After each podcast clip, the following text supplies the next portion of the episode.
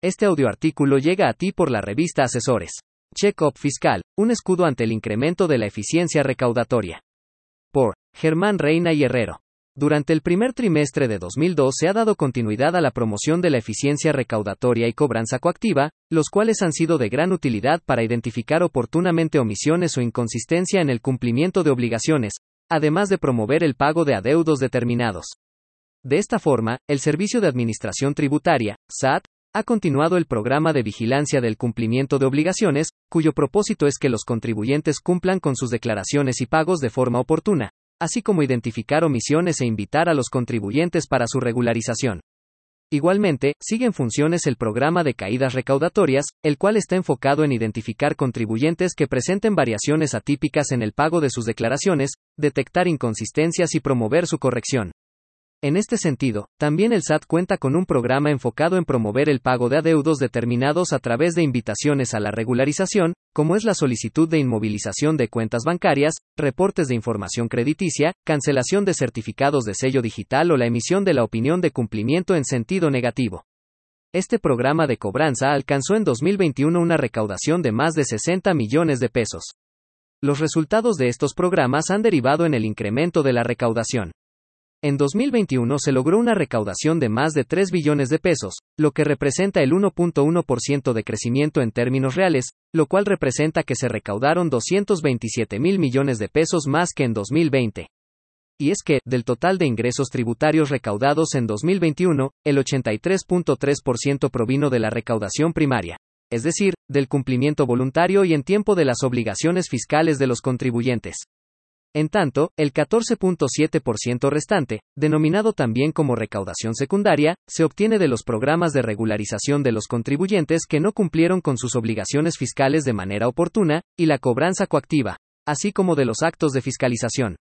A nivel general, del total de contribuyentes activos con obligaciones fiscales, 96% corresponde a personas físicas, de las cuales el 78% cuentan con sueldos y salarios, mientras el 4% restante son personas morales.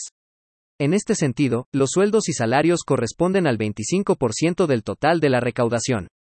De esta forma, al cierre de 2021, el SAT reportó 80.734.696 contribuyentes activos, de los cuales 60.348.242 cuentan con obligaciones fiscales. Asimismo, se registró un incremento de 8.939.000 respecto a 2018, lo que equivale a un aumento de 12.5%. Sobre la firma electrónica es importante enfatizar que en 2021 se emitieron 3.399.448 certificados de firma electrónica, de los cuales 1.576.547 corresponde al primer trámite y el resto, 1.822.091, solicitaron renovación. Los datos anteriores demuestran el trabajo que la autoridad está realizando para incrementar la eficiencia recaudatoria. Un ejemplo que lo confirma es que en 2021 hubo una restricción temporal de facturación a más de 26.000 contribuyentes, lo cual está sostenido por el artículo 17H bis del Código Fiscal de la Federación. Para los efectos del artículo 17H bis del Código Fiscal de la Federación, cuando las autoridades fiscales detecten que se actualiza alguno de los supuestos previstos en el primer párrafo del citado artículo, emitirán un oficio en el que se informará al contribuyente la restricción temporal de sus certificados de sello digital para la expedición de comprobante fiscal digital por Internet y la causa que la motivó. Los contribuyentes a quienes se les haya restringido temporalmente el uso del certificados de sello digital para la expedición de comprobante fiscal digital por Internet podrán presentar la solicitud de aclaración conforme a la ficha de trámite 296 del Código Fiscal de la Federación. Aclaración para subsanar las irregularidades detectadas o desvirtuar la causa que motivó que se le haya restringido temporalmente el uso del certificado de sello digital para la expedición del comprobante fiscal digital por Internet en términos del artículo 17H bis del Código Fiscal de la Federación, contenida en el anexo 1A. Dicha ficha de trámite será utilizada también para la atención del requerimiento de datos, información o documentación que derive de la presentación de la solicitud de aclaración, así como para la solicitud de prórroga prevista en el artículo 17H bis, cuarto párrafo del Código Fiscal de la Federación. Cuando el contribuyente presente su solicitud de aclaración sin aportar argumentos ni pruebas para subsanar la irregularidad detectada o desvirtuar la causa que motivó la restricción temporal del certificados de sello digital, dicha solicitud se tendrá por no presentada y no se restablecerá el uso del certificados de sello digital. La autoridad hará del conocimiento del contribuyente dicha circunstancia mediante resolución que se notificará en términos del artículo 134 del Código Fiscal de la Federación, a más tardar dentro de los cinco días hábiles siguientes a la fecha de presentación de la solicitud de aclaración, dejando a salvo el derecho del contribuyente para presentar una nueva solicitud. Cuando derivado del análisis de los argumentos y valoración de las pruebas aportadas por el contribuyente a través de la solicitud de aclaración y, en su caso, de la atención al requerimiento, la autoridad determine que subsanó la irregularidad detectada o desvirtuó la causa que motivó la restricción temporal del certificados de sello digital para la expedición de comprobante fiscal digital por Internet, el contribuyente podrá continuar con el uso del mismo. En caso contrario, se dejará sin efectos el certificados de sello digital.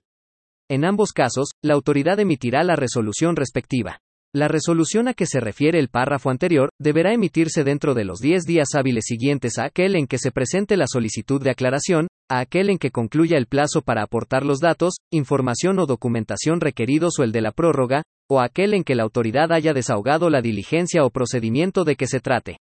Cuando las notificaciones se realicen por buzón tributario o por estrados de conformidad con el artículo 134 fracciones primera y tercera en relación con los artículos 17K, último párrafo y 139, todos del Código Fiscal de la Federación, estas se tendrán por efectuadas dentro del plazo señalado en el artículo 17H bis, penúltimo párrafo del Código Fiscal de la Federación, siempre que el procedimiento de notificación a que se refieren las citadas disposiciones se inicia a más tardar el último día del plazo de 10 días hábiles antes mencionado.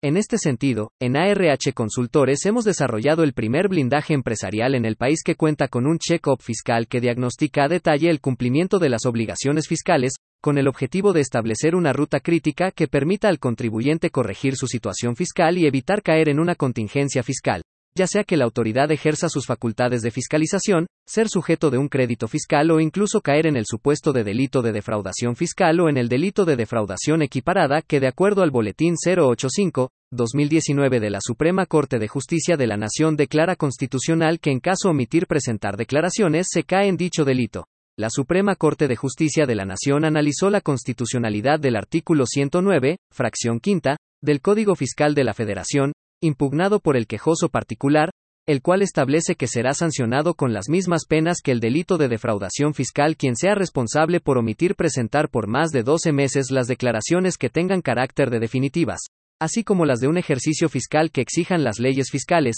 dejando de pagar la contribución correspondiente. La Suprema Corte de Justicia de la Nación resolvió que dicho artículo no vulnera el principio de taxatividad, por lo que es constitucional. No obstante, en la siguiente sesión, el Pleno precisará si, para que se configure dicho delito, es necesario que el contribuyente omita presentar, por más de 12 meses, tanto las declaraciones que tengan carácter de definitivas, como las de un ejercicio fiscal, dejando en ambos casos de pagar la contribución correspondiente. O bien, si basta con que se actualice solo uno de esos supuestos. Por tanto, la prevención ya no es una opción, sino un requerimiento y ARH Consultores posee el escudo que permite la supervivencia, crecimiento y protección patrimonial de los contribuyentes.